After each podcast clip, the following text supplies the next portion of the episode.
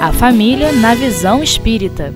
Então, retornando, continuando o nosso tema, nós sabemos que a geração atual quer liberdade sem compromisso. Mas é desde a infância que a criança precisa aprender a socializar-se, a relacionar-se e principalmente responsabilizar-se. A criança precisa ter referências. E essas referências, ninguém melhor do que os pais para passar para ela. De preferência ainda que sejam bons exemplos. Os pais precisam cumprir com seus acordos com as crianças e com as outras pessoas também, é claro, né? Com as suas promessas, principalmente. A gente, às vezes, fica é, ameaçando a criança: é, se você fizer isso, eu vou fazer isso com você e depois não faz. A nossa fala tem que ter essa coerência, porque eu não posso vacilar. É nessa hora que eu vou estar mostrando ali para aquele ser que está na minha frente realmente se eu estou seguro naquilo que eu estou é, passando para ela. E geralmente nós, os pais, né, é, questionamos muito os nossos próprios valores. Nós temos o mau hábito de reclamar de tudo. A gente reclama da escola, a gente reclama do professor, a gente reclama do salário, da política, etc. e tal.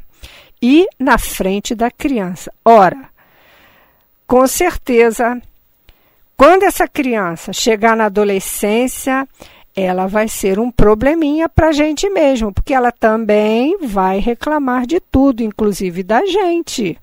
E vai começar a reclamar principalmente porque ela não está insatisfeita também com as coisas que foram passadas para ela. E nós estamos só colhendo o nosso abacaxi plantado lá atrás, né? Porque a gente não pode querer plantar uvas e colher nessa hora coisa diferente. A gente vai colher exatamente aquilo que a gente plantou, né? É tempo então de semearmos valores de paz. No momento atual em que a nossa sociedade está muito confusa, muito insatisfeita, a ideia de Deus nas famílias, nos lares está muito mistificado, está muito distante. A gente pouco se fala de paz trata-se desse assunto como se isso fosse uma coisa assim, é, só das fantasias das religiões ou de movimentos que promovam passeatas. E quando a gente fala de promover a paz, é algo muito mais profundo, né? As nossas insatisfações não devem ser passadas aos nossos filhos principalmente com as nossas questões conjugais, porque os filhos é, é, não são as nossas vítimas. Eles estão ali, vão receber tudo aquilo que a gente passar. Alguns espíritos já trazem consigo a própria insatisfação da volta, do retorno, que não é uma coisa assim é, tão agradável para, para todos os espíritos. E a gente sabe que a reencarnação lhes pesa. E aí, o que, que nós vamos fazer? Em vez de ajudá-los, nós vamos acrescentar-lhe mais peso ainda. E a gente sabe né, que essa fase, principalmente da pré-adolescência, é, não é uma coisa assim tão fácil, tão simples para a própria criança que está ali na, naquela fase de mudança. Acontece muita alteração com, com o metabolismo dela, com o seu corpo físico. É, às vezes ela não tem a perfeita noção do que está acontecendo com ela, principalmente é, alterações na, na fisionomia, no corpo físico. A, a gente percebe também a mudança da, das próprias emoções, a maneiras de, de encarar também determinadas situações, né? E é preciso nós, pais, aprendermos a conviver com as crianças, viver com elas, saber estudar as fases da criança. Como a gente leu anteriormente, é, eu não posso querer que uma criança de 7 anos tenha aquele comportamento de uma criança de 12 anos. Não vai fazer sentido isso. Ela não vai poder responder com essa presteza toda, né? E principalmente é preciso muito, muito, muito tempo para ensiná-las. É preciso ter o tempo para a própria família estar junta, né? É, a gente sabe que educar dá trabalho. E para educar exige tempo e principalmente muita observação, como nós já falamos. Você não vai conhecer é, a sua criança se você não lhe é, observar é, aqueles aspectos que ela apresenta, que são, como a gente já falou, tendências que sinalizam para a gente aspectos a serem educados, modificados. E aí, mais tarde, aquilo vai estar tão impregnado nela que vai dar-lhe uma deformação no caráter. E os primeiros é, a sofrerem com isso somos nós mesmos, nós os pais. Nos lares cristãos, principalmente nos nossos lares espíritas, nós precisamos desenvolver o culto do evangelho no lar. A gente fala sempre isso, e isso é até uma terapia para as famílias, né? E tudo isso tem que ser é, adaptado à idade da criança. Não adianta eu querer fazer um culto do evangelho no lar de meia hora se a minha criança é inquieta. Então tem que fazer num tempo reduzido, mais curtinho, com historinhas de moral cristã mais adaptada para ela. Existem obras já é, com essa finalidade, para ajudar no culto de acordo lá com a idade da criança. Tem também para adolescente, para jovens, a gente já tem obras que auxiliam é, é, essa fase da criança. Isso tem sido um recurso maravilhoso, já sinalizado pela espiritualidade, para unir os corações. A gente sabe que quando nós trazemos as nossas experiências do passado, nem sempre nós viemos num clima de perfeita harmonia, né? Por que isso? Porque para se educar é preciso ter paciência. Mas paciência é a ciência da paz, valorizar a paz.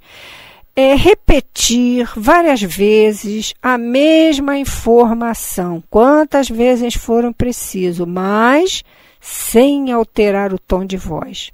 Não adianta eu querer falar com a criança aos gritos, porque isso é uma forma de violência. Que seja o seu falar sim, sim, não, não, como disse Jesus. Ter segurança na sua fala, sem vacilação. Educar, a gente já falou, é uma proposta que exige muito de quem faz, porque não é reprimir por reprimir porque a gente sabe que reprimir nada mais é do que preguiça de ensinar. Porque reprimir bloqueia, mas não esclarece. E isso, na verdade, chama-se autoritarismo, né? E eu trouxe aqui um texto de Leon Denis, no livro Depois da Morte, na lição de número 48, de título Paciência e Bondade, que ele diz assim: olha, para todos nós, abstenhamo-nos da cólera, que é o despertamento de todos os instintos selvagens amortecidos em nós pelo progresso e a civilização. É uma reminiscência de nossas vidas obscuras. Mais adiante ele fala: a bondade cria-nos uma espécie de autoridade moral sobre as almas, fornecendo-nos mais oportunidades de sensibilizá-los, de reconduzi-los ao bem. Se nós queremos conquistar nossos filhos, não vai ser com violência, com gritos, mas sim com bondade, muita paciência. E precisamos então criar condições para nossos filhos serem felizes, mas sem a obrigação de fazê-los felizes, porque a felicidade cada um constrói em si mesmo. Não adianta eu querer fazer o outro feliz, porque ele é que tem que buscar esses caminhos da própria felicidade. Buscar as coisas simples, né? Muitos de nós, pais desatentos, nós queremos comprar a amizade dos nossos filhos. Não vai adiantar em nada.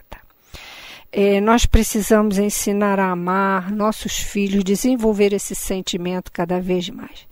Queridos amigos, conforme nós falamos, é, nós pais precisamos criar condições para nossos filhos buscarem por eles mesmos a felicidade. Né?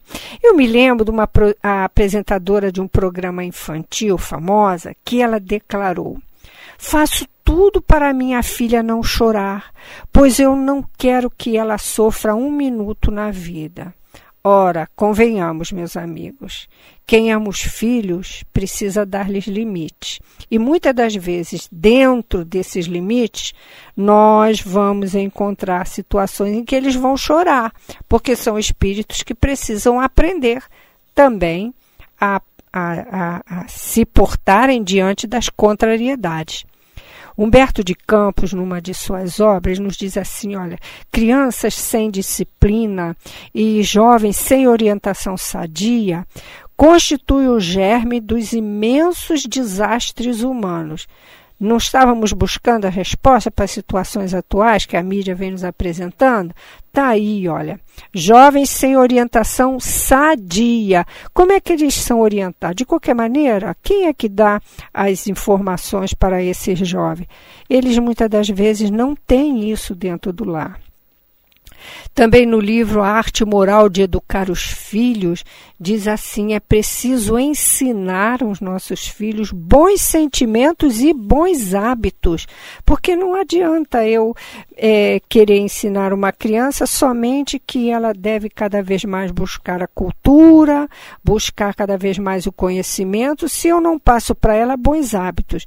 Então a gente vê hoje é, toda uma, uma reforma mesmo moral que precisamos fazer e iniciar desde pequeno, ensinar os filhos as pequenas coisas que hoje não são muito observados. Os pequenos hábitos do papelzinho do lixo é jogado dentro da lata de lixo e não pela janela do carro, né, como muitas das vezes a gente vê. Uma das coisas também que nós, infelizmente, passamos para os nossos filhos é a ambição. Ambição pelo ter, ter. E não é por aí, né? É principalmente buscar cada vez mais um investimento no progresso real do espírito, o seu progresso moral, intelectual, dentro dos respeitos e dos limites de cada espírito, né? Também precisamos dar à criança é, o direito dela expressar as suas emoções, respirar com elas um clima de perfeito entendimento e compreensão, porque aquela criança que não tem direito a expressar seus sentimentos, muitas das vezes é uma criança que vai apresentar sofrimentos, eh, dificuldades no próprio aprendizado. Graças a Deus.